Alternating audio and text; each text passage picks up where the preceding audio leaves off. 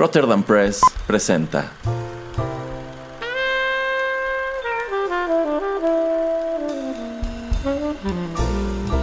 Juanito y las películas. Un espacio reservado para el séptimo arte.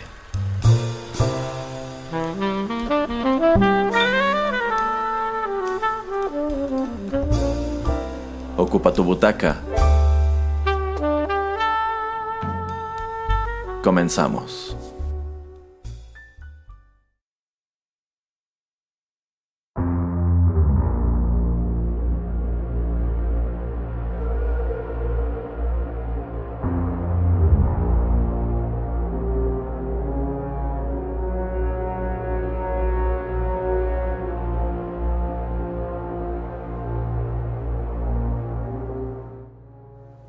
Hola amigos, ¿qué tal? Qué gusto saludarlos una vez más a través de estos micrófonos y darles la bienvenida a una nueva emisión de Juanito y las Películas, el espacio cinematográfico de Rotterdam Press. Los saluda Erasmo en compañía del titular de este programa, Juanito El Ratalata Pereira. ¿Cómo está, señor Pereira?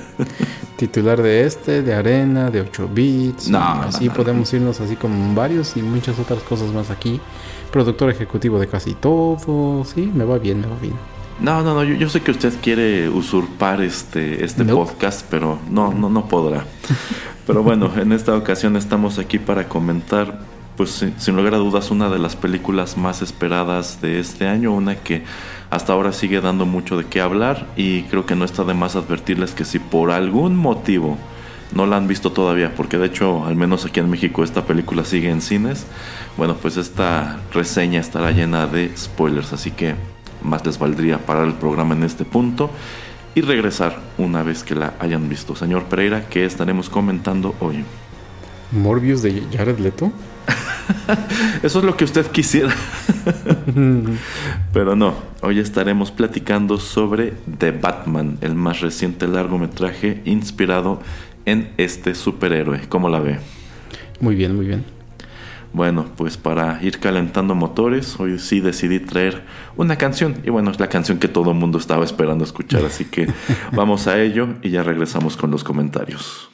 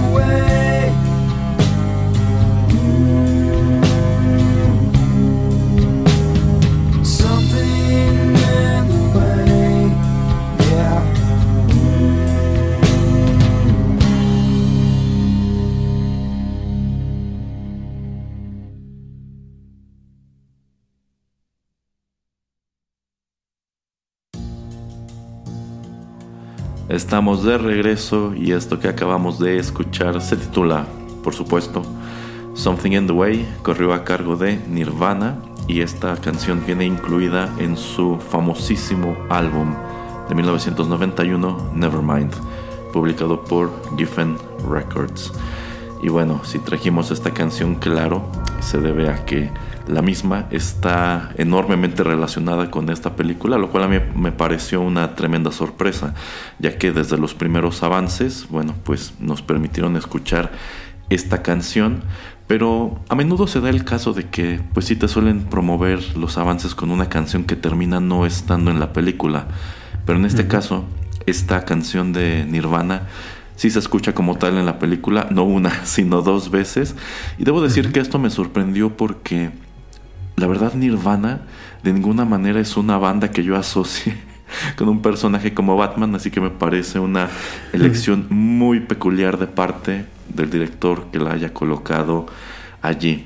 Y bueno, se ha manejado mucho que esto de cierta manera ha revivido el interés por esta banda noventera entre un público más joven que probablemente no estaba muy familiarizado con ellos.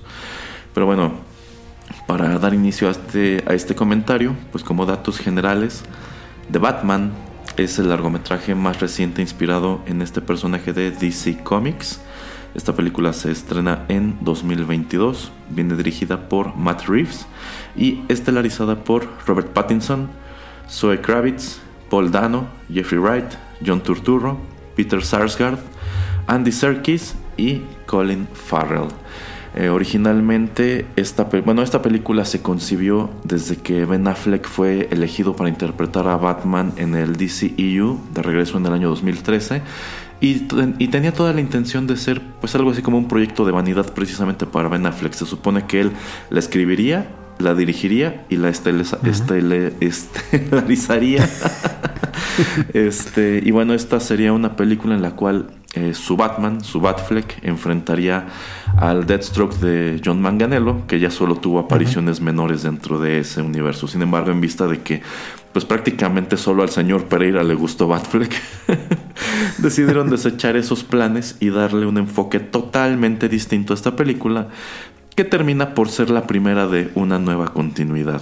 Es altamente improbable que este Batman se vaya a cruzar con pues otros personajes que ya hemos visto dentro de otro universo, pero bueno, el futuro de esta nueva continuidad también está por verse.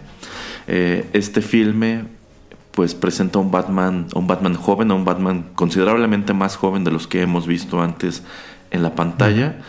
Eh, y lo enfrenta pues también a un villano que ya hemos visto en el cine, pero pues el cual digamos que tenía una cierta huella de infamia por cómo se lo presentó en su momento. en esta cinta pues vemos a Batman enfrentar un enorme desafío, un enorme misterio que le impone un nuevo, el nuevo villano, el, villano en turno en Gotham City, que es el Riddler, interpretado por Paul Dano. Bueno, dicho todo esto, a ver, señor Pereira, platíquenos a usted qué le pareció de Batman. Eh, me gusta mucho que eh, se separa mucho, eh, se va por la tangente debido, con referencia a lo que hizo Christopher Nolan con sus tres películas. Me gusta que no es exactamente lo que ya habíamos visto en el cine y eso siempre para mí es de aplaudir, para bien o para mal, si a mucha gente le gustó o no. Yo creo que es importante tratar de visualizar a héroes de una manera distinta. Eh, y bueno, últimamente en los últimos, no sé, 20 años hemos tratado de tener a héroes un poquito más serios. Y referente a eso que dice, no dice el señor Erasmo acerca de, por ejemplo, Batman Forever. Y después eh, su película favorita de Batman y Robin, que George Clooney siempre él ha dicho que es su fan Batman favorito. Uy, sí, no sé uy, sí.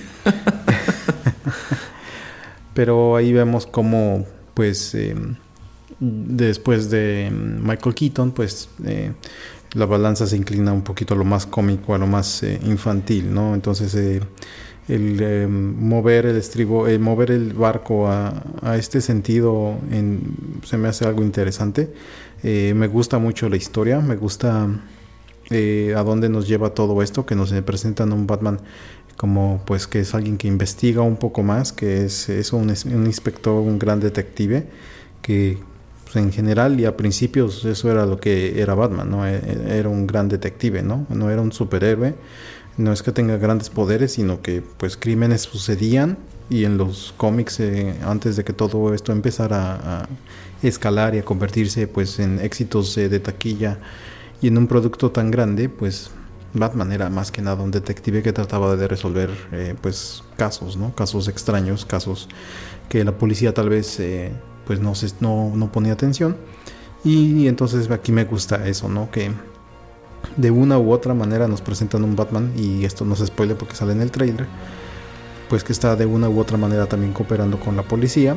Y bueno, eh, hay alguien que le está dejando notas. Hay alguien que pues es un asesino en serie. Está matando a varias personas en Ciudad Gótica. Y pues quiere llamar la atención de, de este héroe. Entonces eso me agrada. Y me agrada mucho que esto es en el año número 2 de Batman. Y que al inicio, sobre todo pues eh, lo que es eh, el opening scene donde él habla mucho de las sombras y habla de que eh, ahora los criminales le tienen miedo a las sombras, de que no saben si él va a estar ahí, pero con solo el hecho de tener, de que, los, de que eh, ellos tienen en el pensamiento que tal vez en las sombras me está siguiendo, me está viendo Batman, me la tengo que pensar dos veces en lo que hago. Y la manera en que él se enfoca al principio al decir que él es venganza, ¿no? O sea, que no es él nada más que alguien que está buscando venganza. Entonces, ese enfoque y que lo pongan muy al centro y, que le pongan un foco muy grande, eso que es lo que me, gustó mucho. Y bueno, ya platicaremos un poquito acerca de la transición de lo que fue la película, pero a grosso modo y, a y al principio eso es lo que me gusta mucho de en lo que se está enfocando o lo que está haciendo esta película. Ok, coincido con muchas cosas que menciona el señor Pereira. Yo creo que también eh, acaba de tocar un punto muy importante que son las inevitables comparaciones con el Batman de Christopher Nolan. Por allí ya se baraja mucho la opinión de que esta bien podría ser la mejor película de Batman hasta ahora y no estoy seguro si estoy listo todavía para eh, decir que lo es. Eh, si me pidieran compararla pues con Batman Begins, o sea, si las comparáramos como las respectivas Ujú. historias o de origen de cada uno de estos dos universos, quizá todavía me inclinaría un poco más por Batman Begins, si bien estoy de acuerdo en cuanto a que esta película presenta una versión muy distinta del personaje, me gusta que no está tratando de ser el de Christian Bale, no está tratando de ser el de. Michael Keaton, es algo muy único, lo cual creo que es un gran acierto de parte del director Matt Reeves. Mm. Originalmente cuando, bueno, cuando se descartó la posibilidad de que Ben Affleck eh, estelarizara y dirigiera esta película, pues inmediatamente se puso sobre la mesa el nombre de este director, quien es sobre todo conocido por haber hecho las dos secuelas de la trilogía del planeta de los simios con Andy Serkis, que debo decir, a mí me gustan mucho, sobre todo la tercera, y me pareció muy interesante pues qué era lo que podía proponer. Y quizá sobre todo por eso cuando anuncian a Robert Pattinson como el nuevo Batman pues no, no, no me llega con tanto escepticismo porque creo que el director eh, pues en todo momento tuvo la posibilidad de sacarle una buena actuación. Y claro que sería un gran escándalo si tomamos en cuenta que pues la gran mayoría de nosotros conocemos a este actor por aparecer en estas películas de Twilight. Pero lo cierto es que de varios años para acá se ha redimido mucho. Por ejemplo, a mí me gustó mucho su personaje en esta película de Christopher Nolan de Tenet. Y dije, probablemente pueda hacer algo, algo interesante. Entonces, eh, pues a pesar de que había mucho escepticismo, como que yo le tenía fe, sobre todo a esta mancuerna entre el director y la estrella principal. Eh, me gusta también el hecho de que Matt Reeves decide darle un enfoque totalmente distinto a su narrativa. Eh, prácticamente todos los Batmans que hemos visto antes en el cine tienen pues numerosas y muy espectaculares secuencias de pelea. Lo cierto es que no hay muchas en esta película. Este Batman es totalmente más eh, detectivesco, opera mucho en las sombras y pues no, no se dedica a despachar como tal cuartos llenos de, de malosos. De hecho, solo lo hace en, un par de, en un par de ocasiones. Y creo que son secuencias efectivas, pero me gusta que aquí lo ves utilizar más sus gadgets y digamos que irse ganando este mote de el mejor detective del mundo, ¿no? Entonces por ese lado creo que nos hacía mucha falta ver a un Batman eh, así, un Batman que hiciera labor de detective. También me gusta mucho que de entrada, pues esta no es como tal una historia de origen de Batman. Es más, en esta película no se recrea la escena en donde sus padres Qué son bueno. asesinados en Crime Alley. Me parece una buena decisión. Yo siento que al- probablemente a Matt Reeves lo inspira el hecho de que el Spider-Man de Tom Holland tampoco ha tenido una escena en donde se muestre la muerte del, del tío Ben. Es más, el tío Ben nunca ha aparecido. Que por cierto, algo que olvidé mencionar en nuestra reseña de No Way Home es que yo apoyo esta moción de que el tío Ben de ese universo debería ser Joe Pesci. Pero bueno, pues no, no hay necesidad de que te muestren ese origen porque creo que ese es un es parte del mito de Batman que ya todos sabemos. Y tomando en cuenta que esta película es larga y a mí me- yo, yo sí la sentí mucho más larga de lo que necesitaba ser yo creo que eso era sumarle minutos que al final del día no hacían ninguna diferencia porque no nos estamos enfocando tanto en ese crimen. El asesinato de los Wayne sí juega un papel central dentro de esta historia pero mm, creo que no era necesario que te mostraran esa escena en, en- en específico. Entonces hay muchas decisiones acertadas aquí, me gusta mucho la narrativa. Igual esta secuencia inicial es muy efectiva. Me gusta que haya una narración introductoria, hay una narración a la salida. Y me gusta también cómo este Batman pues en, en un principio es tu Batman muy estándar, ¿no? Este Batman que opera en las sombras, que quiere sembrar el pánico y el terror en los criminales de Gotham City, pero conforme avanza la historia, él mismo empieza a asomar pues a una crítica que ha pesado mucho sobre el personaje que muchos cómics recientes han, este, ha- ha- han abordado, han elaborado sobre ella, que es el hecho de que su, su sola presencia en esta ciudad ha contribuido pues a una escalación del crimen, ¿no? De que en realidad a veces pareciera, viendo a Batman en los cómics, viendo a Batman en estas películas, que él antes que ayudar está haciendo más daño, porque es precisamente la presencia de Batman lo que trae a gente cada vez más loca a la ciudad, que creo que es el principal tema que aborda The Dark Knight de, de Christopher Exacto. Nolan. Entonces, eh, pues muy padre por allí todo lo relacionado con el, con el personaje. La película en general, creo yo, está muy bien. Y si el señor... Ah, bueno, y también me gusta mucho esto que usted mencionó de que este es un Batman que desde el principio está trabajando con la policía. De hecho, me gustó mucho que este... Este, este, bueno, todavía no es el comisionado, pero este James Gordon es muy activo y tiene muchas cosas que hacer en esta película. Porque hasta ahora siempre ha sido un personaje muy secundario. El señor Pereira ya lo ha comentado. La policía es muy inútil en las películas de Batman. Y no es que aquí sean más útiles, pero tienen más interacciones con él. Y me gusta como en un principio, pues como que muchos de estos oficiales no están de acuerdo con que el teniente Gordon ande pues llegando a escenas del crimen con este con este vigilante que nadie sabe quién es y anda moviendo todo y anda este pues allí este metiendo su cuchara a la sopa. Pero poco a poco como que eh, también ellos se van ganando su, su confianza. Dicho todo esto, ¿qué le parece, señor Pereira, si pues empezamos a analizar un poco a los, a los personajes que encontramos en esta cinta? Y yo creo que el comisionado Gordon es un muy buen punto de entrada. ¿A usted qué le pareció este comisionado Gordon interpretado por Jeffrey Wright? Em, bueno, nada más para terminar ese pensamiento, me gusta mucho eso que dice cuando llega la escena de crimen de em, que le dicen ¿por qué traes a Batman? y le di- y dice bueno trae guantes, ¿no? O sea no pasa nada. Déjalo que toque las cosas, trae guantes. Y me reí, me reí bastante en el cine. Em, sí, me gusta Jeffrey Wright, me gusta que lo hayan elegido a él eh, como creo que, bueno, todavía ahora es Detective Gordon en, en la película. Me gusta que pues es alguien que no sabes exactamente si está envuelto o no en este misterio, en, en esta eh, ola de corrupción que va desenvolviendo eh, Batman.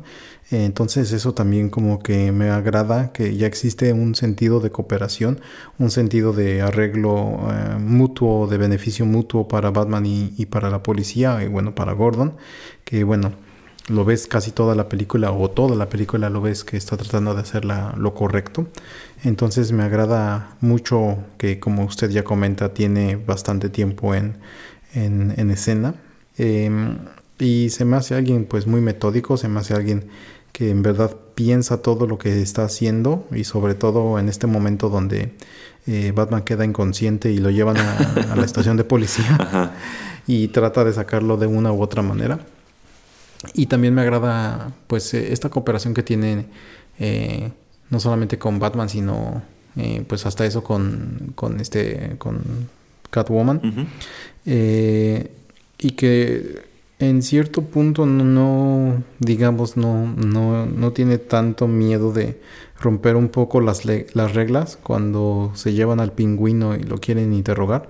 Y también que pues eh, al hacer lo correcto pues se- se está poniendo mucho en riesgo no o sea cuando va a ciertos lugares por ejemplo con, con Batman y bueno le empiezan a disparar etcétera eh, me agrada mucho no que hay una dinámica entre estos dos personajes más que nada y eso es lo que probablemente en eh, películas subsecuentes es lo que le va a ganar que termine siendo él el comisionado, ¿no? Que pues es alguien que es derecho, que va de frente, que es honesto y que ha mostrado que gracias eh, a Batman y también sin ayuda tal vez de Batman, él puede pues eh, sacar los casos a flote, entonces eso también me termina gustando.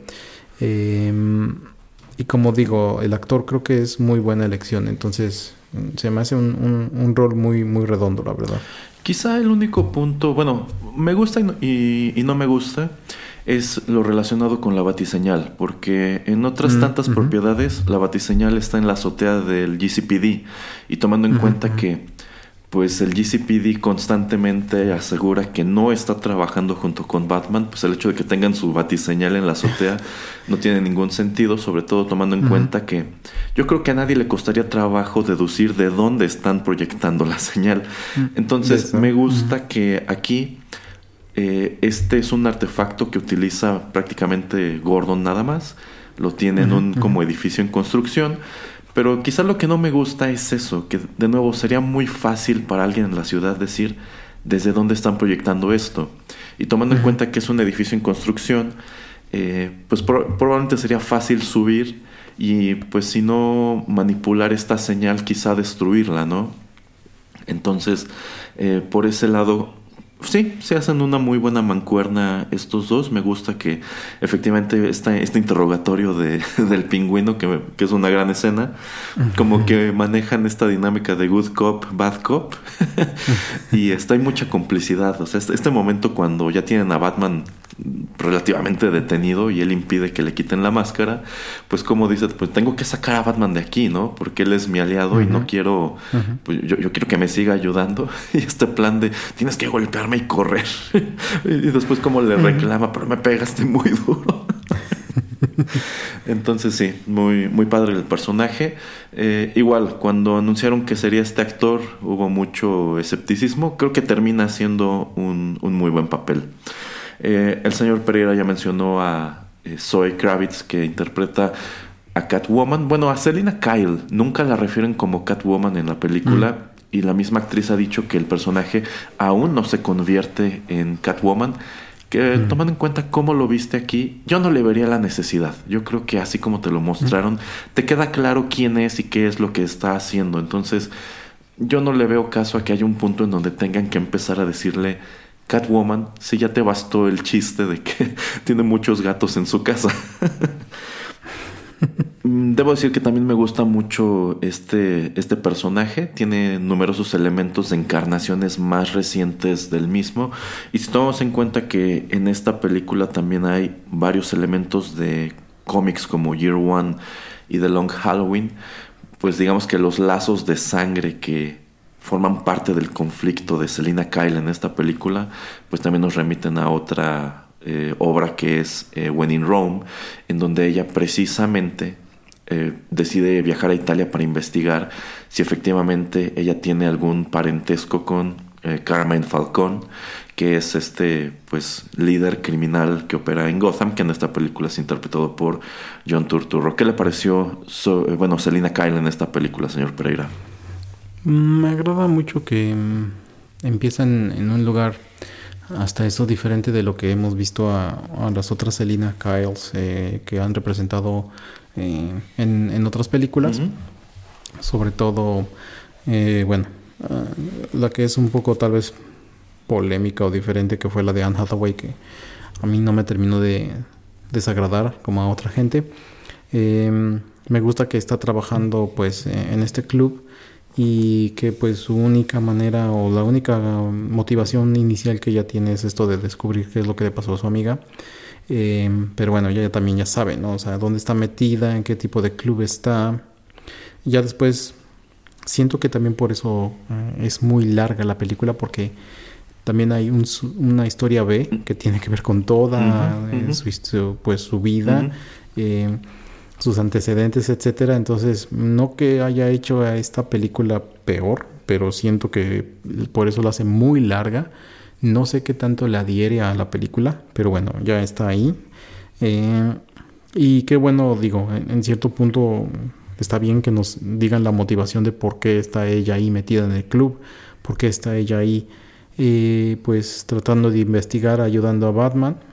De hecho, me gusta mucho esta tecnología que tiene Sí. Batman y que le da a, a Selina, que es esta como pupilente, ¿no? Ajá, que, es una cámara. eh. Entonces se me hace excelente, la verdad, me parece algo muy inteligente y muy interesante de utilizar en una película de, de Batman. Y algo que uno vería como en una película de James Bond, pero que qué bueno que lo utilizan aquí. Eh, y sí, entonces no, la verdad no me quejo. Me gusta que es una persona, pues, no está súper motivada por dinero o por otro tipo de situaciones. Eh, entonces, eh, pues creo que es una muy buena actuación. La verdad, a veces siento como que está un poquito ella como amargada, pero ya después que te van explicando qué es lo que va pasando y eh, pues qué es lo que ella quiere en verdad, eh, pues desenvolver, de qué quiere enterarse creo que lo hace muy bien. Eh, no sé qué es lo que vayan a hacer eh, posteriormente, tal vez si le puedan dar a ella una película para ella sola o una serie, pero yo siento que si nos hubieran presentado su historia en una película aparte, yo creo que eso hubiera estado mejor. Eh, y ya después que esta hubiera sido como la segunda parte y ya poner todo ahí junto y entonces ya hacemos una película de Batman tal vez de un par de horas o un poquito menos pero ya sabes lo que le pasó a Selina Kyle o por qué es lo que por qué está con Batman por qué lo está ayudando o se está asociando con él entonces eh, digamos que eso no tiene nada que ver o no es culpa de, de la actriz ni, ni del rol que le dan, sino que simplemente como que está muy expandido su, su, su, pues, su historia, simplemente por eso. Y creo que para bien y para mal, pues em, le quita un poquito a la historia principal, ¿no? Eh, sí, sí, estoy de acuerdo. Creo que hay muchas cuestiones de Catwoman que pudieron haberse dejado para la secuela. Quizás su, su arco argumental eh, debió ser solamente la desaparición de la, de la amiga. También, este, bueno, y bueno, toda esta cuestión de si tiene alguna relación familiar con Carmen Falcone o no, eso pudiste haberlo dejado para otra película. Eh, y también siento que es muy precipitado meter desde aquí como tal la relación romántica entre Batman y ella. Quizás solo pudiste dejar Sí. guiños de que como que existe esta atracción, pero que la relación no se consolida hasta un poco, hasta un poco más adelante. Eh, efectivamente, las comparaciones con pues otras actrices que han interpretado el personaje antes han sido inevitables. A la que más odio le ha llovido es precisamente Anne Hathaway. Eh, pero igual que el señor Pereira, yo no odio el personaje, creo que es un personaje eh, muy distinto y que sufre un poco de algunas decisiones un poquito atropelladas que toma el guion de, esa película. Yo creo que hubiese sido interesante que te la introdujeran quizá desde la segunda, si bien quizá allí todavía no verla como Catwoman. Eh, y también se baraja mucho que esta bien podría ser la mejor eh, representación de Catwoman en alguna película de Batman. Eh, yo no estoy de acuerdo. Creo que sigue gustándome muchísimo más Michelle Pfeiffer. Creo que es una encarnación muy emblemática, muy caricaturesca también, pero muy emblemática del personaje. Y pues también tiene el traje más espectacular de todos. El traje que le ponen a Zoe Kravitz en esta película pues no me parece nada interesante. De hecho, no le veo muchas diferencias con lo que usaron con Anne Hathaway. Anne Hathaway se ve un poquito ridícula con este antifaz que después se convertía como en orejitas de gato. a Zoe Kravitz no le va mejor con esta como capucha de ladrón japonés. Pero bueno, entiendes este cuál es la motivación de estos accesorios. Entonces, sí, sí está bien. Eh, creo que hacen un buen trabajo con el, con el personaje, pero coincido. Creo que hay más información de la necesaria en la película y eso extiende mucho la duración de la misma. Ahora, eh, también me gusta eh, que a esta chica la ves trabajando pues en esta reimaginación también del Iceberg Lounge que históricamente es como la base de operaciones del pingüino. Eh, sin embargo, digamos que este es un Iceberg Lounge un poco más contemporáneo en cuanto a que es una especie de de club o una especie de discoteca, mientras que en otras tantas encarnaciones es una especie de, pues eso, un lounge o un bar en donde se reúne gente de dinero y en donde se reúnen criminales y es como un lugar un poco más exclusivo, no tiene música escandalosa ni está lleno de tanta gente. este, Y pues con esto quiero que comentemos a, a este personaje, el pingüino interpretado por Colin Farrell. Y lo primero que quiero señalar es que me encantó la caracterización. Eh, no me gusta esta tendencia más bien reciente de hacer al pingüino alto. A mí me gusta este pingüino clásico, que es chaparrito, que es gordo, como el de Danny DeVito. Eh, pero por ejemplo, como que desde Gotham dijeron, no, pues hay que hacerlo un poco más normal, ¿no? Y bueno, aquí sí, bueno, no, no es chaparrito, pero me gusta que es gordo, y la caracterización es tan buena que tú no ves a Colin Farrell por ninguna parte. Es más, él, él, mismo ha llegado a comentar que eh, salía a la calle a comprar cigarros caracterizado y nadie lo reconocía y todo el mundo se le quedaba mirando claro. como, bueno, ¿y este señor quién es? ¿No? ¿Por qué está tan feo? Entonces, también es una versión muy distinta del personaje. Es más, yo diría que esta película sirve como historia de origen del pingüino, porque aquí no lo encuentras como un gran líder criminal. De hecho, es algo así como un mando medio, pero uh -huh. derivado de los acontecimientos que te presentan, te das cuenta de que este hombre está listo para pues hacerse de, del poder y estoy seguro que veremos muchísimo más de él. Bueno, ya está confirmado que veremos muchísimo más de él eh, muy pronto. Señor Pereira, ¿qué le pareció el pingüino? Eh, como ya comentábamos, ¿no? Que hay muchas historias, hay mucha gente en esta película, entonces uh -huh. se me hace breve su participación, pero importante. Me gusta eso, que lo presentan aquí, que nos eh, enseñan un poco de, pues, de quién es, eh, de con quién, de con quiénes está relacionados, de a, a quién le debe su fidelidad. Eh, y bueno, a mí también esa primera escena cuando llega Batman a preguntarle ciertas cosas. Eh, me agrada la manera en que pues esta dinámica existe entre ellos. Y sí siento que me gustaría ver que hubiera, por ejemplo, tres películas y que en la tercera fuera él el malo. O sea que eh, a final tal vez de esta él se empieza a convertir un poquito en alguien un poquito más como líder o eh, alguien al que pues está subiendo eh, los eh, rangos pero que ya está como que todo consolidado hasta la tercera, que la segunda está desarrollando todo su imperio, tal vez lo vemos un poco también así entre comillas a lo, un poco breve como ahora, pero que en la última es cuando en verdad se convierte en alguien súper poderoso y que tiene todos los recursos necesarios como para pues tratar de ponerle un alto a Batman o para tratar de cualquiera que sea su plan maestro desarrollarlo. Eh, y sí, o sea, obviamente lo icónico cuando lo están interrogando también, eh, también es chistoso e interesante y también vemos que es una persona amenazadora y que es peligrosa. Eh, entonces, sí, se me hace una interpretación muy, muy chida, muy interesante eh, de Colin Farrell. me tiene que gustar un poquito más que la de Danny DeVito, pero bueno, ese es otro, otro hablar porque en esa, en esa película con Michael Keaton creo que también le va muy perfecto lo que hace Danny DeVito. Y yo creo que aquí era eso, ¿no? Como pensar a, poster a posteriori como, ok, necesito darle un poquito más de villanos a, a, Batman si es que en algún punto vamos a ver algunas secuelas. Entonces yo creo que esto es una manera muy buena de introducirnos al personaje. Eh, de hecho, yo pensé que la participación de Colin Farrell en esta película sería considerablemente menor, porque él mismo llegó a señalar mm. lo que él prácticamente hacía apariciones muy esporádicas. Yo pienso que es a raíz de que llama mucho la atención eh, la caracterización que el director debió decidir, démosle más que hacer al pingüino en esta película.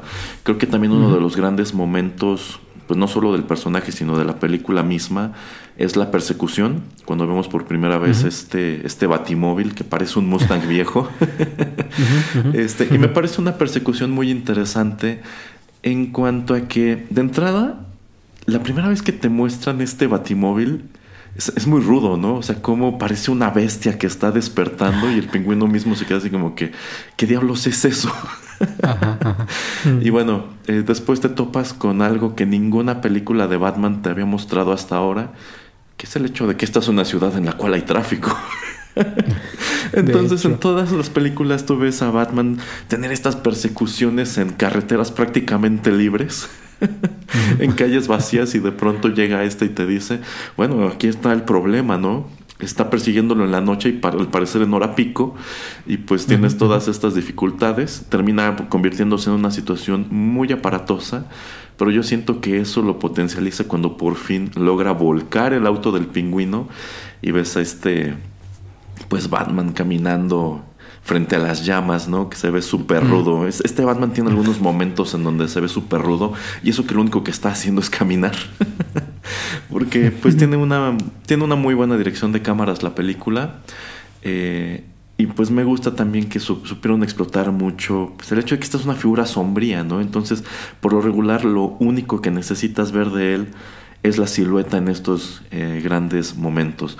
Eh, está confirmado ya que habrá una serie de televisión que se centre en el pingüino de Colin Farrell, la cual me parece que llegará a HBO Max, pero no se ha dicho pues si esto será una continuación de lo que viste aquí, si será una secuela. Estoy seguro que veremos a este pingüino en las siguientes películas, pero yo dudo mucho que si le van a dar la serie eh, sea el villano de la segunda parte, sobre todo si tomamos en cuenta lo que plantea la película ya hacia el final. Y de hecho quiero que lo comentemos un poco eh, más adelante. Eh, John Turturro también aparece como Carmine Falcone. Su personaje no es muy grande. Eh, hemos visto ya varias veces a este criminal en las, en las películas de, de Batman. me gusta un poco más cómo lo maneja Christopher, Christopher Nolan. Bueno, solamente aparece en, en, Batman Begins, pero digamos que allí te da esta sensación de que, bueno, igual que en los cómics, eh, cuando Bruce Wayne se convierte en Batman, los peores problemas que enfrenta Gotham es la corrupción generada por estos mafiosos italoamericanos. Y es cuando los quita del mapa que empiezan a llegar los supervillanos. Y más o menos es lo que va a suceder aquí. Eh, no lo vemos muchas veces, pero termina este, siendo una figura central y también termina jugando un papel muy importante en lo que es pues el misterio de la muerte de los padres de Bruce Wayne. ¿Qué le pareció Carmen Falconi, señor Pereira.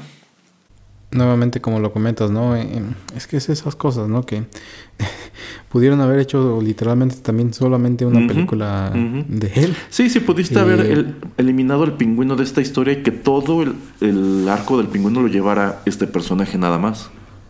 Y el misterio de por qué hay alguien que eh, está asesinando personas o por qué alguien está como echándole la culpa de algo al papá de, Bruce Wayne, eh, de pues que no tienes tu idea de lo que ha sucedido. Entonces todo este misterio, pues obviamente hilvanarlo y llegar a, a, Falcón y, y, bueno y a la familia Wayne eh, se me hace muy interesante. Es un papel muy diferente a lo que está acostumbrado, pues yo creo que a realizar eh, John Tuturo. Yo creo que lo hemos visto, pues si no solamente recientemente, sí, sí desde Big Lebowski en papeles que Em, trata de ser a veces cómico, a veces serio. Eh, también lo vemos en Don't Mess with the Sohan, si alguna vez lo han visto. es, lo hace muy chistoso también.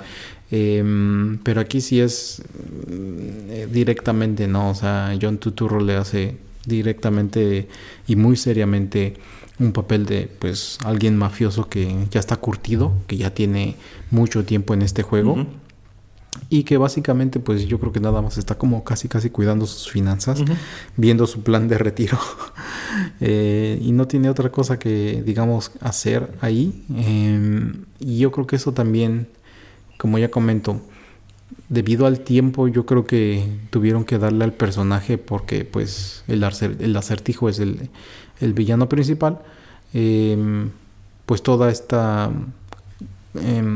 cosa que pasa, eh, eh, em, la razón de por cual hay tantos policías corruptos como que no la podemos desarrollar tanto o no hay manera de tratar de eh, pues eh, profundizar en ella simplemente por, por eso, ¿no? Por cuestión de tiempo.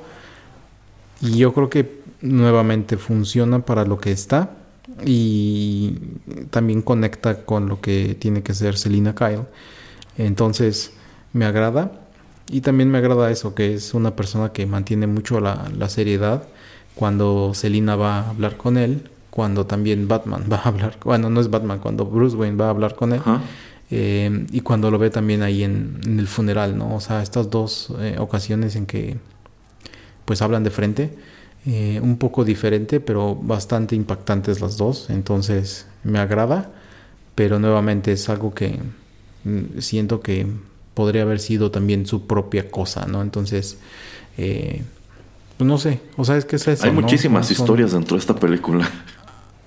entonces por eso necesito las tres horas. ¿eh? Y, y por eso yo creo que si hacemos dos películas de hora y media, nadie se queja, la verdad. O dos películas de dos horas, nadie se queja, la verdad. Quizá dos películas de dos horas te hubiese permitido desarrollar un poco más ciertas cosas que te hubiera gustado saber de estos personajes. Por ejemplo, pues aquí mencionan mucho que este Carmen Falcone tenía una especie de guerra con Sal Maroni, un personaje que de hecho no te muestran.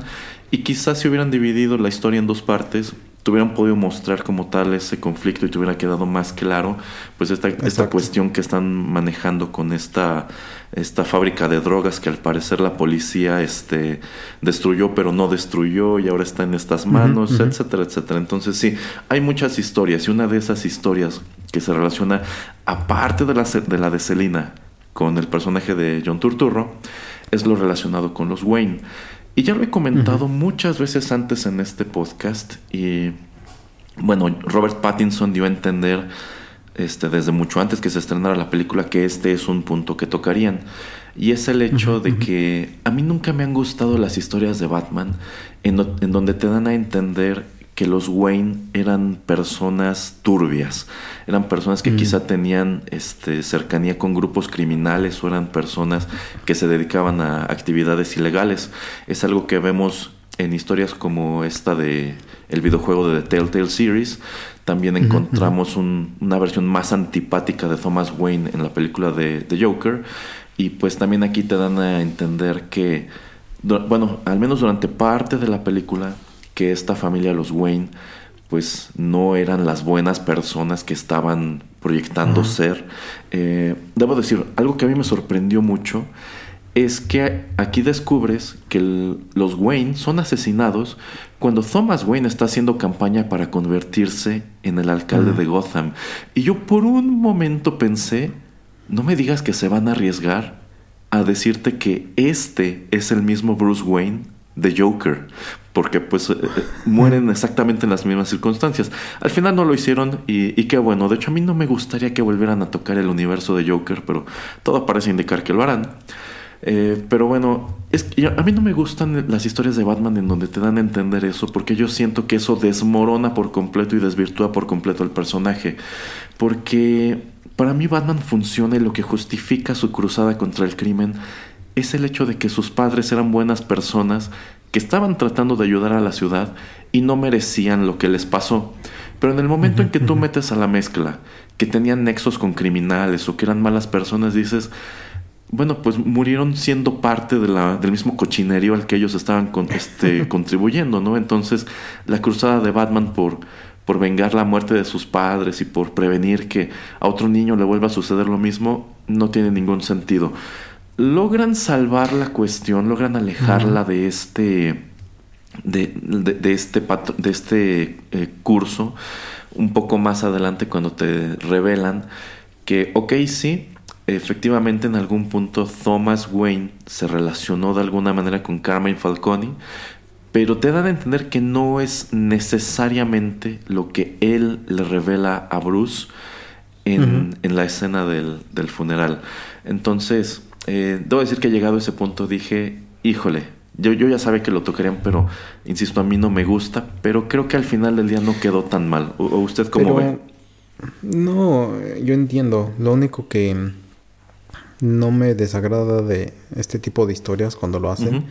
Es que, mm, pues que tiene a veces sentido, ¿no? O sea, si vives en una ciudad súper corrupta, eh, saber, si lo puedes saber o tal vez no lo sabes, pero muchas veces te vas a eh, relacionar con este tipo de, de, sujetos, ¿no? O sea, tal vez no tienes idea de que eh, alguien trabaja para un banco y le está lavando el dinero a, uh -huh. a uno de los eh, mafiosos. Uh -huh pero que de todas maneras el mismo banco es el que te va a ayudar como para pues eh, poner una escuela nueva para niños que lo necesitan para huérfanos o para tratar de poner alguna fundación que va a ayudar a gente en pobreza, etcétera. Entonces yo siento que pues tocarlo de esa manera no está mal. Uh -huh. Y lo que te dicen, ¿no? Que lo que dice Alfred en esta en esta película de tu papá tuvo solamente un punto o un momento de de debilidad uh -huh. y ahí fue cuando pues todo, todo lo que pasa, ¿no? O sea, la, las cosas eh, pues eh, la, se, se, vuelven, eh, ¿no? Una encima de otra, o sea, las consecuencias de esto es que Carmen Falcone va a tener algo que le puede recriminar a tu papá o que le puede reclamar o que pues puede hacer que lo manipule para tener eh, control sobre él si es que él hubiera sido el, el, el, gobernador ahí de la ciudad. Entonces, pues tiene mucho sentido, ¿no? Porque Carmen Falcone termina asesinando a este otro sujeto, a, creo un periodista. Uh -huh. eh, entonces, de esta manera de hilvanar las historias me agrada.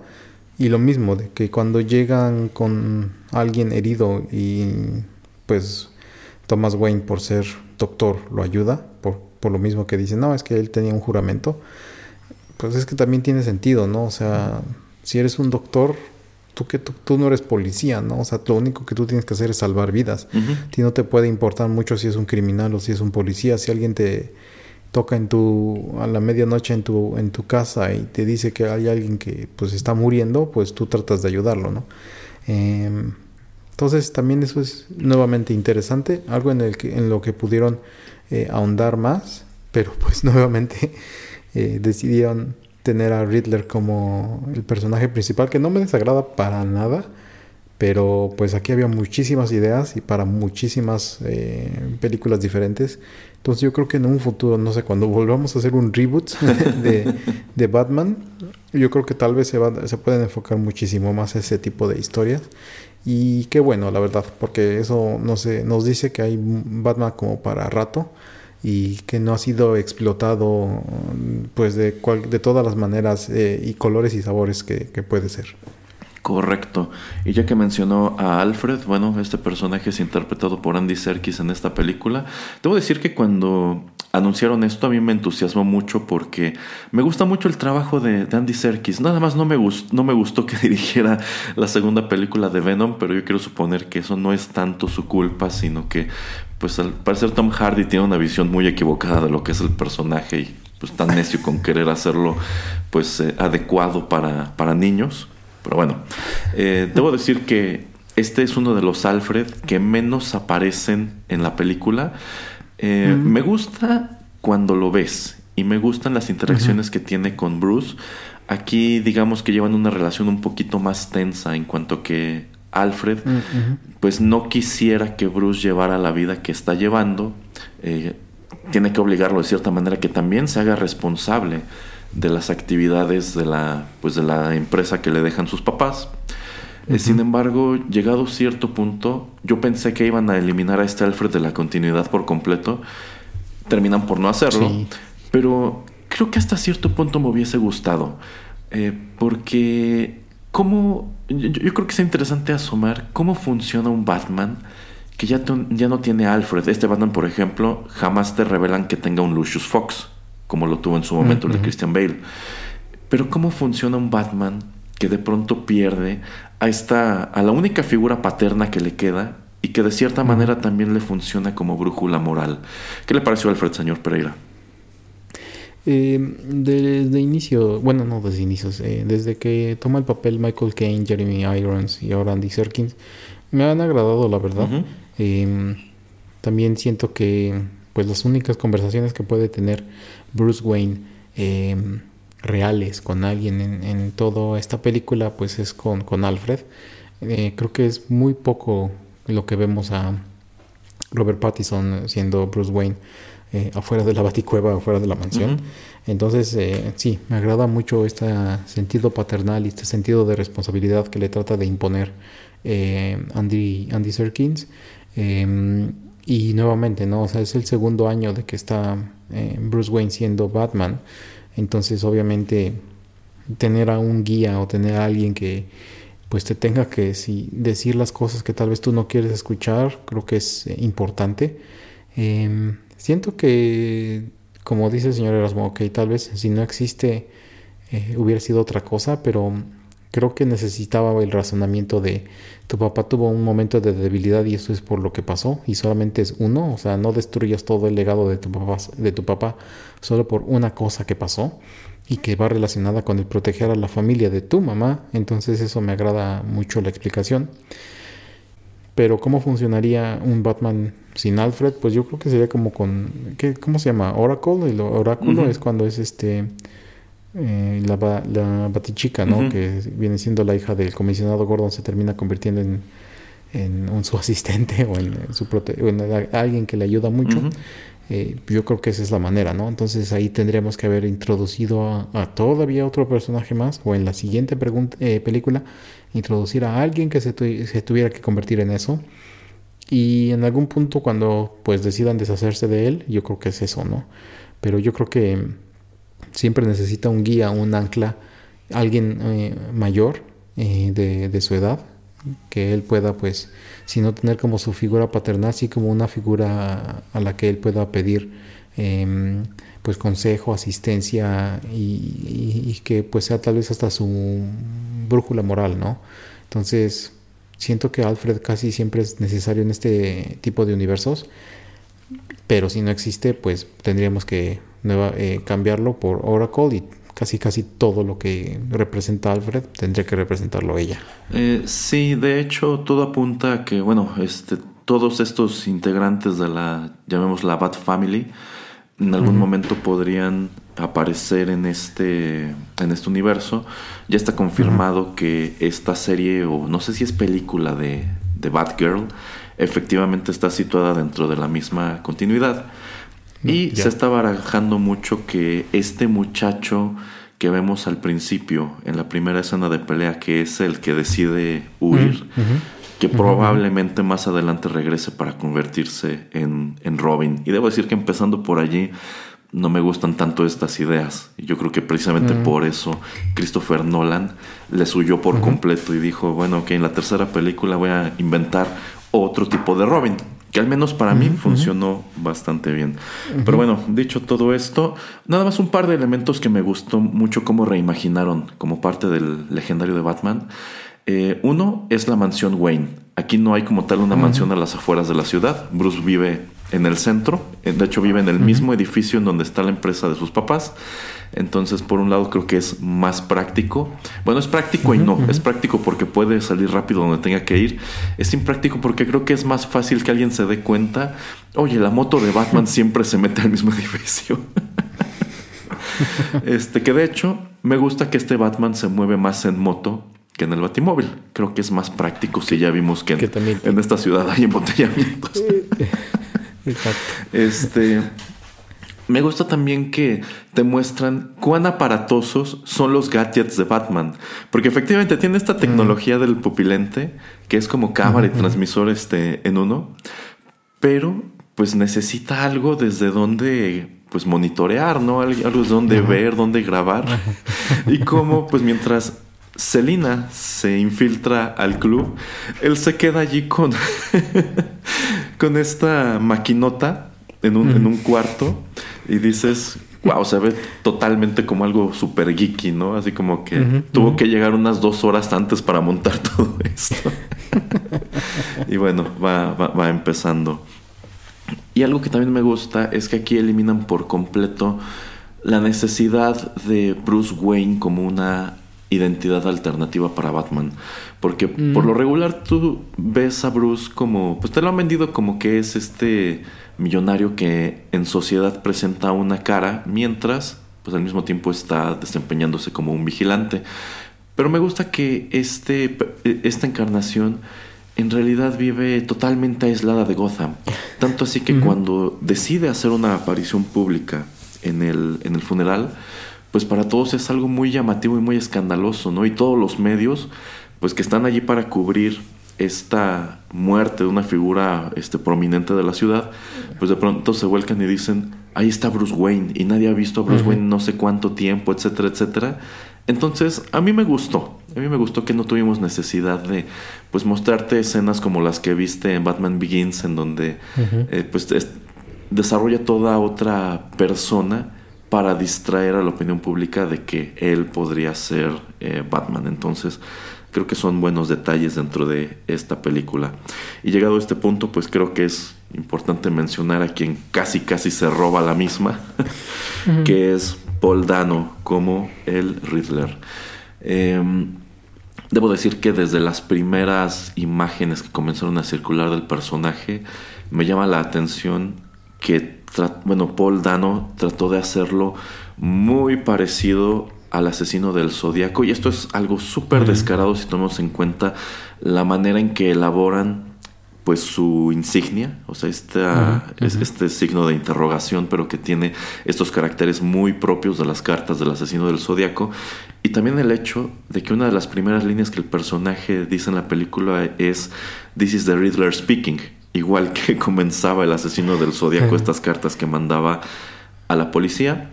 Eh, la- bueno, antes ya existieron dos encarnaciones del Riddler en el cine.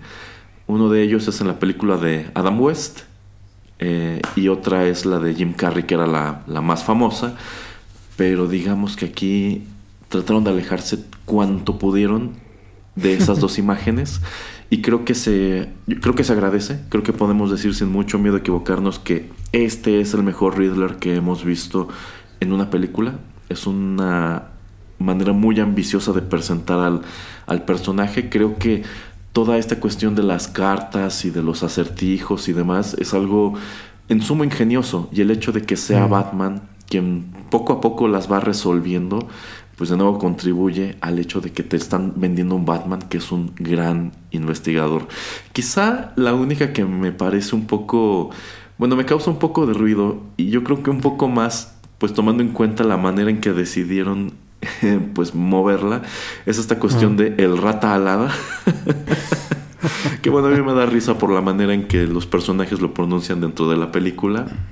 Mm. Pero pues cuando por fin lo resuelven durante el, el interrogatorio con el pingüino dices, ah, ok, esto ya tiene un poco más de, un poco más de sentido. Eh, Paul Dano se me hace un actorazo. Me parece un tipo en sumo raro y quien tiene una gran predilección por personajes como este que mostró aquí. Sí. De hecho, este sí. Bueno, este, este chico comenzó a brillar en esta película de este junto con eh, Daniel Day-Lewis, There Will Be Blood, en donde igual es un personaje súper estrafalario. El señor Pereira seguro igual lo recuerda de esta película rarísima de Swiss Army Man. Entonces, cuando lo anuncian a él como Riddler, dije, estoy muy interesado en ver lo que hará. Y a mí me sorprendió muchísimo, no sé usted. Y también no se le olvide Prisoners Ah, con sí. eh, Jake Gyllenhaal Ajá. y eh, Hugh Jackman. Es también buenísima esa película. Eh, a mí me gustó mucho y me gustó muchísimo la manera en que él es también uno con la máscara y también es otro sin la máscara. Eh, él es uno en el internet y él es alguien también diferente cuando no está ahí metido. Eh, la manera en que es idolatrado, la manera en que él pues trata de también eh, tener la atención de un público muy selecto como para que sino que sean sus seguidores sí que pues crean en su causa. Me gusta mucho eso. Eh, también me gusta mucho al final cuando es el encaramiento entre Batman y él. Y cómo, o sea, cómo él lo, está procesando en su, en su cabeza lo que está haciendo Batman estos últimos dos años y él decir como, pues sabes que Batman, yo, yo voy a contribuir, yo te voy a ayudar. Entonces se- me hace increíble. Lo único que no me gustó al final de, de esa interacción es que Batman muy directamente y muy extrañamente para mí le dice, no, es que estás loco y la, la, la. O sea, como que no hubo nada de tacto en eso. Y se me hace muy extraño, la verdad. Así como que no tiene toda la información que necesitaba Batman como para eh, tirarle pestes, ¿no? Entonces eso se me hace muy interesante. Pero eso es lo que define a Batman como para también cambiar la manera en que él se va a mostrar al mundo después de esta película y me gusta mucho. También me agrada eso de que tiene varios de sus acertijos, de que eh, pues tiene tantas cartas que les escribe a, que, le- que le- que les eh, escribe a, a Batman y no solamente las, las cartas, sino que pues hay algunas cosas que son eh, donde tiene que participar, digamos, Batman como pequeños maquetitas y cosas que él tiene que descifrar y- tratar de, de- de resolver. Em, y sí, o sea, toda esta trama, ¿no? Y, y toda la manera en que pues él planea paso a paso todo lo que tiene que suceder, cómo va a suceder hasta su gran final, creo que me, termina agradando. Eh, y de la única cosa que no me gusta es que no se atrevieron a hacer eso con todos estos seguidores. Como que no se atrevieron a, a ser tan malévolos, ¿no? O sea, como que llega Batman a salvar el día. Me hubiera gustado que se hubieran atrevido a ser tan malévolos y que eh, hubiera eh, el plan de, de Riddler hubiera pues sido exitoso 100%, porque eso hubiera hecho un- un- una trama muy o un final muy diferente. Entonces, para bien y para mal, o sea, yo creo que va a ser imposible que una película de Hollywood se atreva. Eh, pero bueno, dicho eso, a mí me gusta mucho el personaje, me gusta cómo eh, se escabulle, me gusta mucho cómo trata de, pues, no trata, sino cómo termina asesinando a sus víctimas. Entonces, eh, te causa miedo, ¿no? Te causa también pánico el saber que tal vez tú puedes ser una víctima de, de, de este asesino. Eh, de la misma manera en que si tú eres un maloso, también te causa pánico que puedes tú ser víctima o que puedes ser ajusticiado por Batman. Eh, sí, de hecho, y me gusta también que lo mantienen como un personaje misterioso incluso cuando ya lo desenmascararon, porque, bueno, eh, la identificación que le encuentran al momento de detenerlo dice que su nombre es Edward Nashton, que bueno, ese es el nombre del personaje en los, en los cómics. Algunos lo cambian por Edward Nigma, pero bueno, ese ya es, muy, es un nombre muy caricaturesco. Sin embargo, al final de la historia no te queda claro que de verdad ese sea su nombre, porque tiene un montón de identificaciones y esta pudo ser cualquier otra. Entonces, Ujú, ujú. por allí muy, muy inteligente. El plan creo que en general es muy astuto y me gusta que cuando tiene este encaramiento con Batman en, el, en, en Arkham, pues él piensa que Batman ya desentrañó todo y es cuando le cae el 20 de, ok, creo que todavía hay piezas de este rompecabezas que no he, no, no, no he este, encontrado. Ajá. Y Ajá. es eso lo que extiende un poco más la película. Porque de- desde, el- desde este momento cuando detienen al Riddler, todavía le quedan como 20 minutos. Pero me Mm, gusta sí. esta cuestión de que tenga seguidores, porque pues una constante de- del universo de Batman es que estos supervillanos tienen su grupo de seguidores y todos ellos tienen una especie de justificación, incluso para vestirse como el villano. Y yo siento que parte de lo que contribuye mucho al encanto de este Riddler es que al final del día tampoco te queda claro que de verdad este chico a quien agarraron sea la mente maestra. De hecho. Porque pues todos se visten igual, todos manejan el mismo este discurso. Entonces bien pudo haber sido cualquiera de ellos. Y también me encanta el hecho de que pues dentro de lo que cabe este villano los hizo ver a todos como tontos cuando descubren que vivía cruzando la calle del Iceberg Lounge y tomando en cuenta que pues algunas de sus víctimas las este las agarró precisamente saliendo de este lugar, pues tiene todo el sentido del mundo. Él tenía todo el tiempo para estar vigilando quién entraba, quién salía, etcétera, etcétera. Entonces, eh, pues sí, sí, un- una gran interpretación del personaje.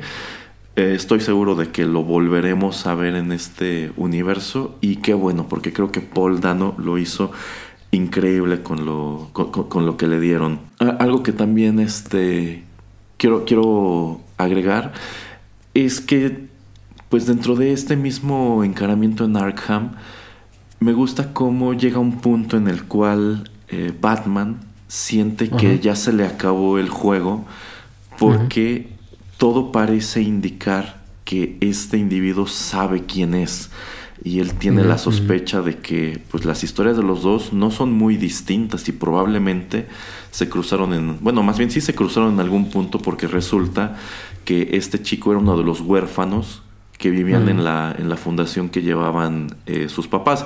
De hecho la película medio te da a entender que este podría ser el hijo de ese reportero a quien Ujú, ujú. pues Carmine Falcone asesina, pero no, de hecho ya que la ves este otra vez con detenimiento, no, no hay ninguna no hay ninguna relación, pero dentro de lo que cabe llegas a entender eso y dices, ok, como que los dos son resultado del mismo acontecimiento. Y sí, sí terminan siendo resultado del mismo acontecimiento porque pues tú entiendes que cuando los Wayne son asesinados y esta fundación eh, cierra sus puertas, pues todos estos huérfanos quedaron desamparados.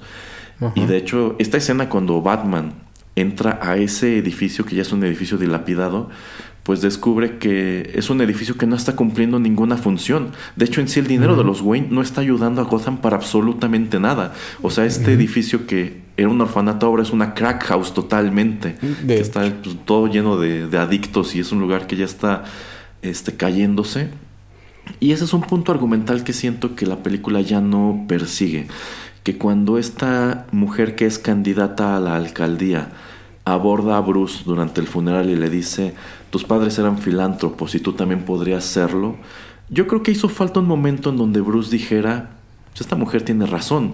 O sea, mis padres estaban haciendo cosas por ayudar a Gotham y yo, y yo no. O sea, yo permití que el orfanato se viniera abajo y pues, se convirtiera en este, en este lugar horrible. Entonces, siento que hizo falta eso. Y algo que también me gustó es el hecho de que al final de esta película, durante el enfrentamiento con estos otros minions del Riddler, pues a Batman le cae el 20 de que quizá esta cuestión de ser la venganza no está dejando, no, no está generando un impacto tan positivo como él esperaba en Gotham y quizá el enfoque que necesita darle a, su- persona de vigilante es muy distinta. Debo decir, me causa un poco de ruido esta escena cuando él se queda al final a ayudar este, a los heridos y demás, porque pues se ve un poco chistoso que pues todos están normal y él es el único que está disfrazado, ¿no? Pero bueno, creo que es un, una muy buena manera de reimaginar al personaje. ¿Usted cómo ve? Eh, sí, sí, de hecho, eh, creo que está, está bien hecho y bueno, lo que último que está usted comentando acerca de, de, de Bruce Wayne, de, bueno, de Batman en el tejado tratando de ayudar a la gente, pues eh, sí termina siendo algo medio raro. Pero a mí me gusta eso, ¿no? De que, eh, bueno, es que es casi todos, ¿no? O sea, empezando como el pingüino, la manera en que también eh, la interacción que tienen ya eh, el comisionado Gordon, bueno, que es Detective Gordon aquí, con Batman, que también es un Batman diferente, eh, con Selina Kyle, que también es diferente, y bueno, con Riddler.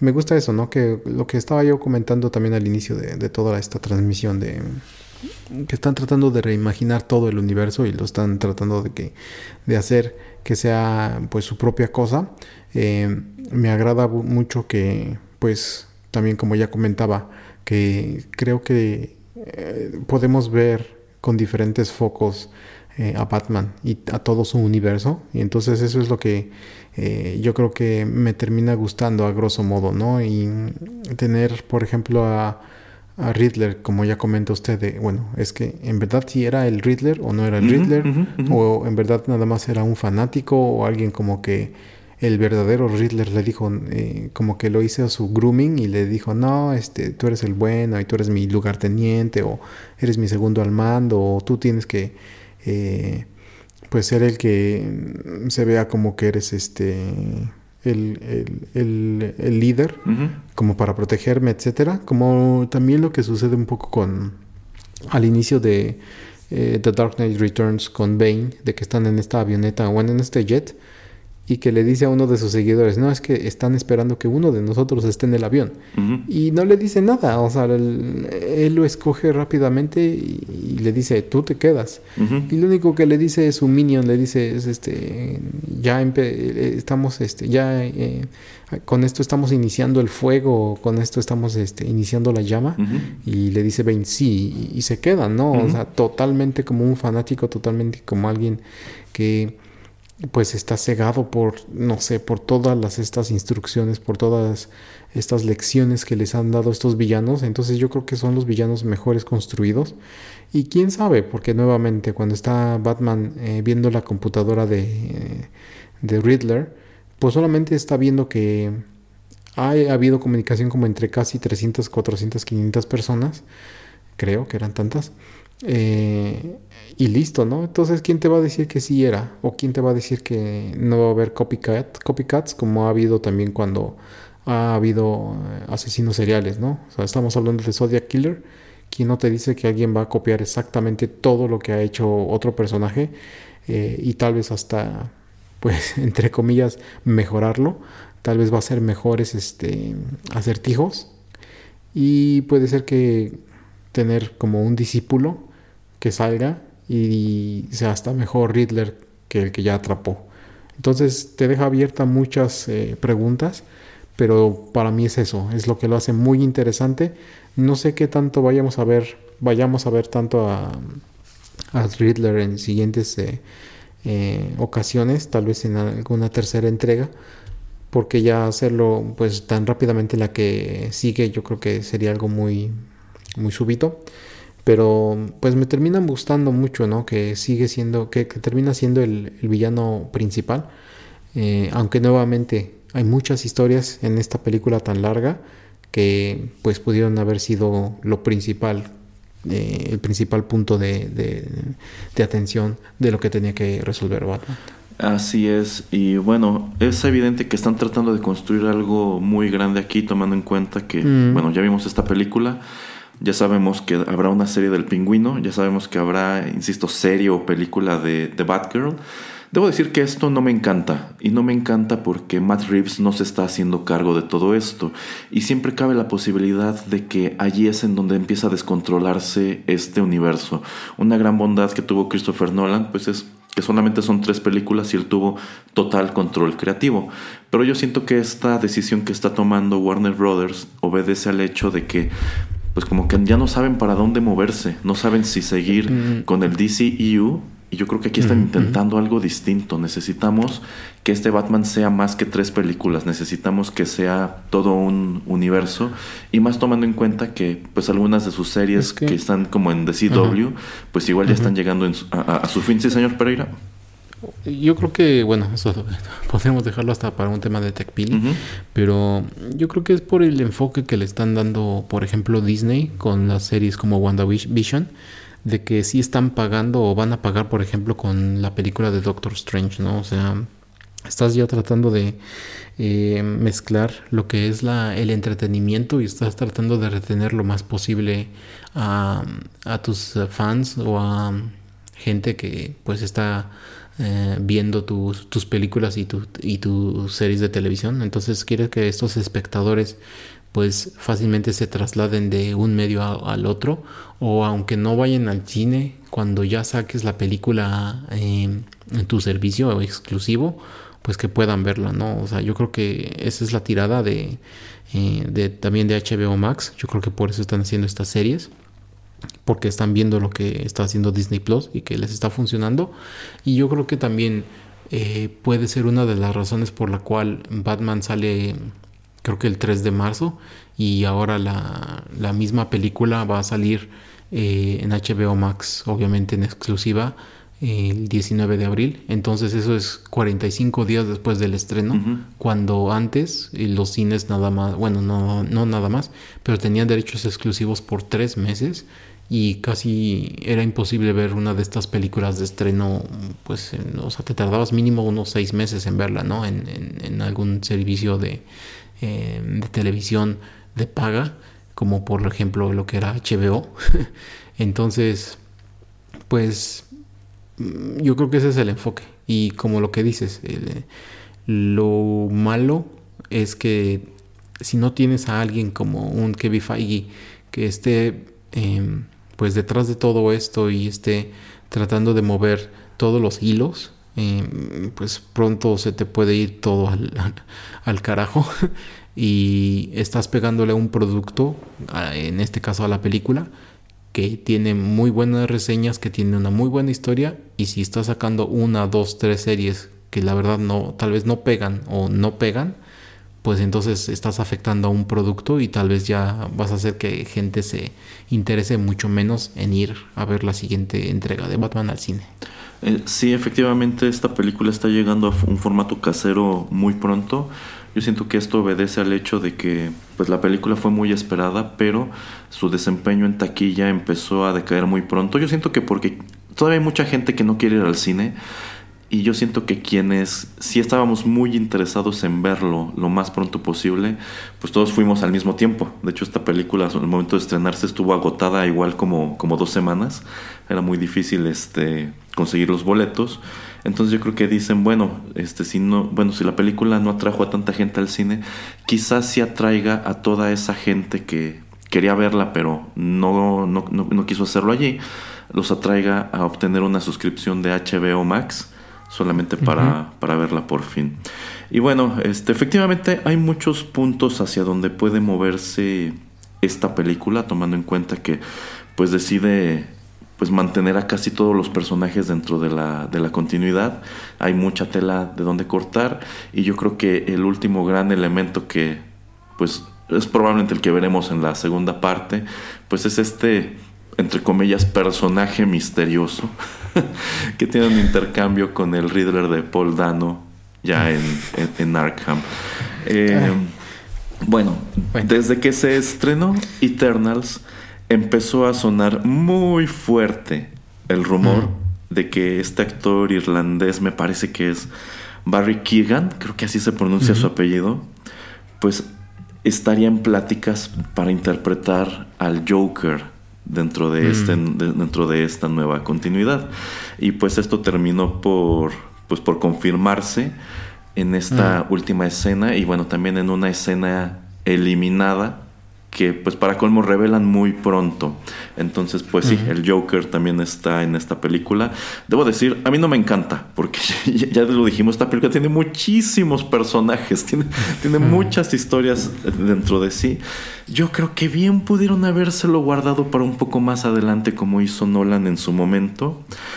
Pero bueno, Es que, es que no es necesario, es que nuevamente ya tienes al pingüino, ¿no? Que ya lo pusiste como el villano. Eh, Selina Kyle, que nunca te van a decir si eh, puede ser este villana o heroína. O sea, también ahí puedes tener a alguien que puede ser villano, ¿no? Gente más corrupta en la policía de Gotham, algún otro mafioso. O sea, las posibilidades son infinitas. Lo que no, nunca me va a terminar de gustar de el Batman de los últimos 20 años es que creo que después de Dark Knight de Christopher Nolan, yo creo que ya todos se están enfocando muchísimo en tener, ah, es que necesitamos tener a un Joker, ¿no? Tenemos, un Joker es el malo, es así como el que tiene que siempre estar en contra de, de Batman. Y para mí, la verdad, la única interacción Batman-Joker que funciona después eh, de lo que ha sucedido eh, con Dark Knight de Christopher Nolan, que fue 2006 o 2008, no me acuerdo exactamente el año, em, es la de eh, en, formato de película em, es este la de Lego Batman.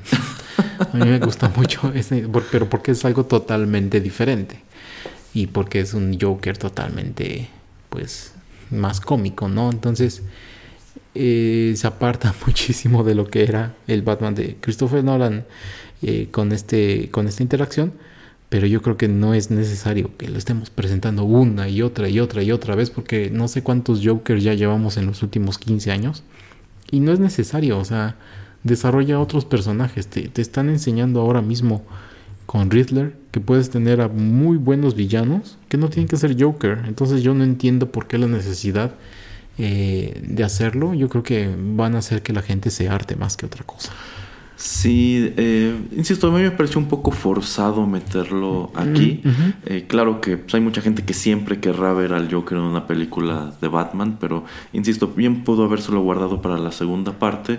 Eh, qué bueno que quitaron esta escena de la película porque a fin de cuentas no iría a ningún lado y yo siento que ya meter una dinámica así tipo el silencio de los inocentes aquí ya estaba de más y no tiene mucho sentido porque yo jamás he visualizado a un Joker dispuesto a ayudar a Batman a detener a, a otro, a otro villano. Eh, pero bueno, pues te están dando a entender que estos dos ya, ya cruzaron su camino. O sea, es decir, Batman ya enfrentó alguna vez al Joker. Eh, y no sé qué le parece a usted el diseño de este nuevo Joker, señor Pereira. Así, nada más de entrada debo decir que cuando lo vi en la película estos pocos segundos me gustó, pero ya que decidieron publicar la escena de cualquier manera, no me encantó. De hecho, mm, adrede he evitado ver esa escena extra. Ajá. Porque por lo mismo, o sea, no soy alguien que apoye mucho el tener Joker una y otra vez. Entonces, por los pocos segundos que estuvo ahí, es eso, así de, ay, ¿por qué tenemos que inferir que es Joker? ¿Por qué tenemos que tenerlo ahí en una escena con Riddler? O sea, no entiendo, ¿no? O sea, ¿cuál es el sentido de esto? Ya después veré eh, toda esa escena extra, pero nuevamente, o sea, el diseño que le den tiene que diferir uno con el otro, ¿no? O sea, uno va a ser eh, lo que hace Jared Leto y otro va a ser este y otro va a ser el de Joaquín Phoenix. Pero pues es que todos tratan como que dejar su marca en, en lo que fue o lo que va a hacer el personaje. Lo mismo que toda la gente que trata de... Todos los actores que tratan de, de ser Batman. Que es muy difícil. Y va a ser más difícil yo creo cuando tienes que ser el, el archirrival. Y sobre todo alguien tan icónico. Entonces por eso yo prefiero que eleven a otros personajes. Como lo que están tratando también de hacer con Penguin, ¿no? O sea, es alguien que estás viendo que es diferente a lo que has visto en, en las películas y tal vez, tal vez va a ser diferente a lo que hemos visto en los juegos de Arkham. Entonces, ¿por qué no? O sea, ¿por qué no darle oportunidad a ellos? Tal vez es un personaje que es un poco más conocido, pero pues deja a Joker descansar un rato y deja que lo que estén haciendo con lo de Joaquín Phoenix, si es que lo van a seguir explotando, pues que se adentren más a ese rol, a ese papel. eh, y déjalo descansar, ¿no? Porque quién sabe, tal vez en algún punto quieren como empalmarlos. ¿Y qué me van a decir? Que el personaje este que está ahí al lado de Riddler en la celda es nada más un seguidor super fan. Y que el buen- mero bueno era el de Joaquín Phoenix. Entonces, por eso te digo que se me hace muy conflictivo el de tener que siempre tenerlo presente. Estoy de acuerdo, pero bueno, ya está sobre la mesa. Eh, debo decir, eh, me parece un actor muy interesante, entonces desde que empezaron a surgir los rumores de que sería él, dije, sí, sí. Sin embargo, ya que lo vi caracterizado, no terminó de, de encantarme, pero habrá que ver. Yo creo que esta película empieza muy fuerte, deja muchas cosas interesantes sobre la mesa y pues nada, a estar atentos qué ocurre con este nuevo universo de Battinson. En fin, ¿algo más que quiera comentar antes de despedirnos? No, la verdad, muy recomendable. Si todavía la alcanzan en el cine, pues eh, láncense a verla. Eh, si no, pues espérense en su casa. Así tienen más pausas para ir a comer o para ir al baño, sin ninguna prisa. Pero es muy recomendable. Aunque les hayan a ustedes gustado otras iteraciones de este personaje, eh, yo sí lo recomiendo. Sobre todo por la edición, la, eh, cinematografía, hasta la música le funciona muy bien. Entonces, hay muchos aspectos de esta película que funcionan sin tener que ser eh, una película o algo que tiene que ser de, de Batman.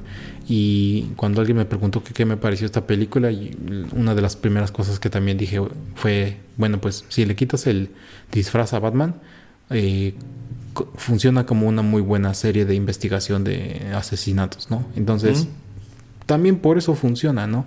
Si eres alguien que conoce o que no eres súper fan de estate, es las películas de héroes, de superhéroes o de lo que quieras llamarlo, de todas maneras funciona, es un muy buen, muy buen punto de entrada eh, y, y por eso la recomiendo.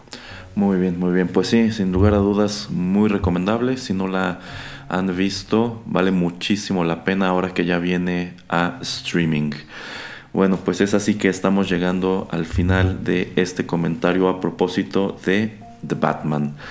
Eh, solamente recordarles que todos nuestros contenidos están disponibles de manera gratuita en SoundCloud y que también pueden suscribirse a lo más reciente de nuestro podcast en iTunes, Spotify, TuneIn Radio y bueno, prácticamente cualquier aplicación de podcast. Se despiden de ustedes a través de los micrófonos de Rotterdam Press el señor Juanito Erratalada Pereira en compañía de Erasmo. Hasta la próxima.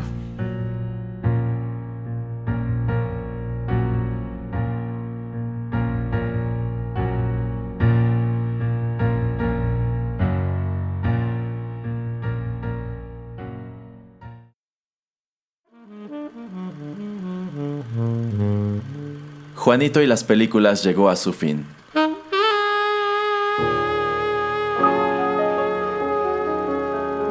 Pero no te vayas todavía, que hay permanencia voluntaria.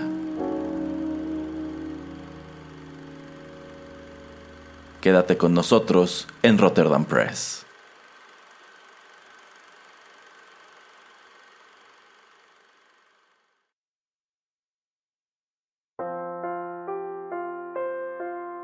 Estás escuchando Rotterdam Press.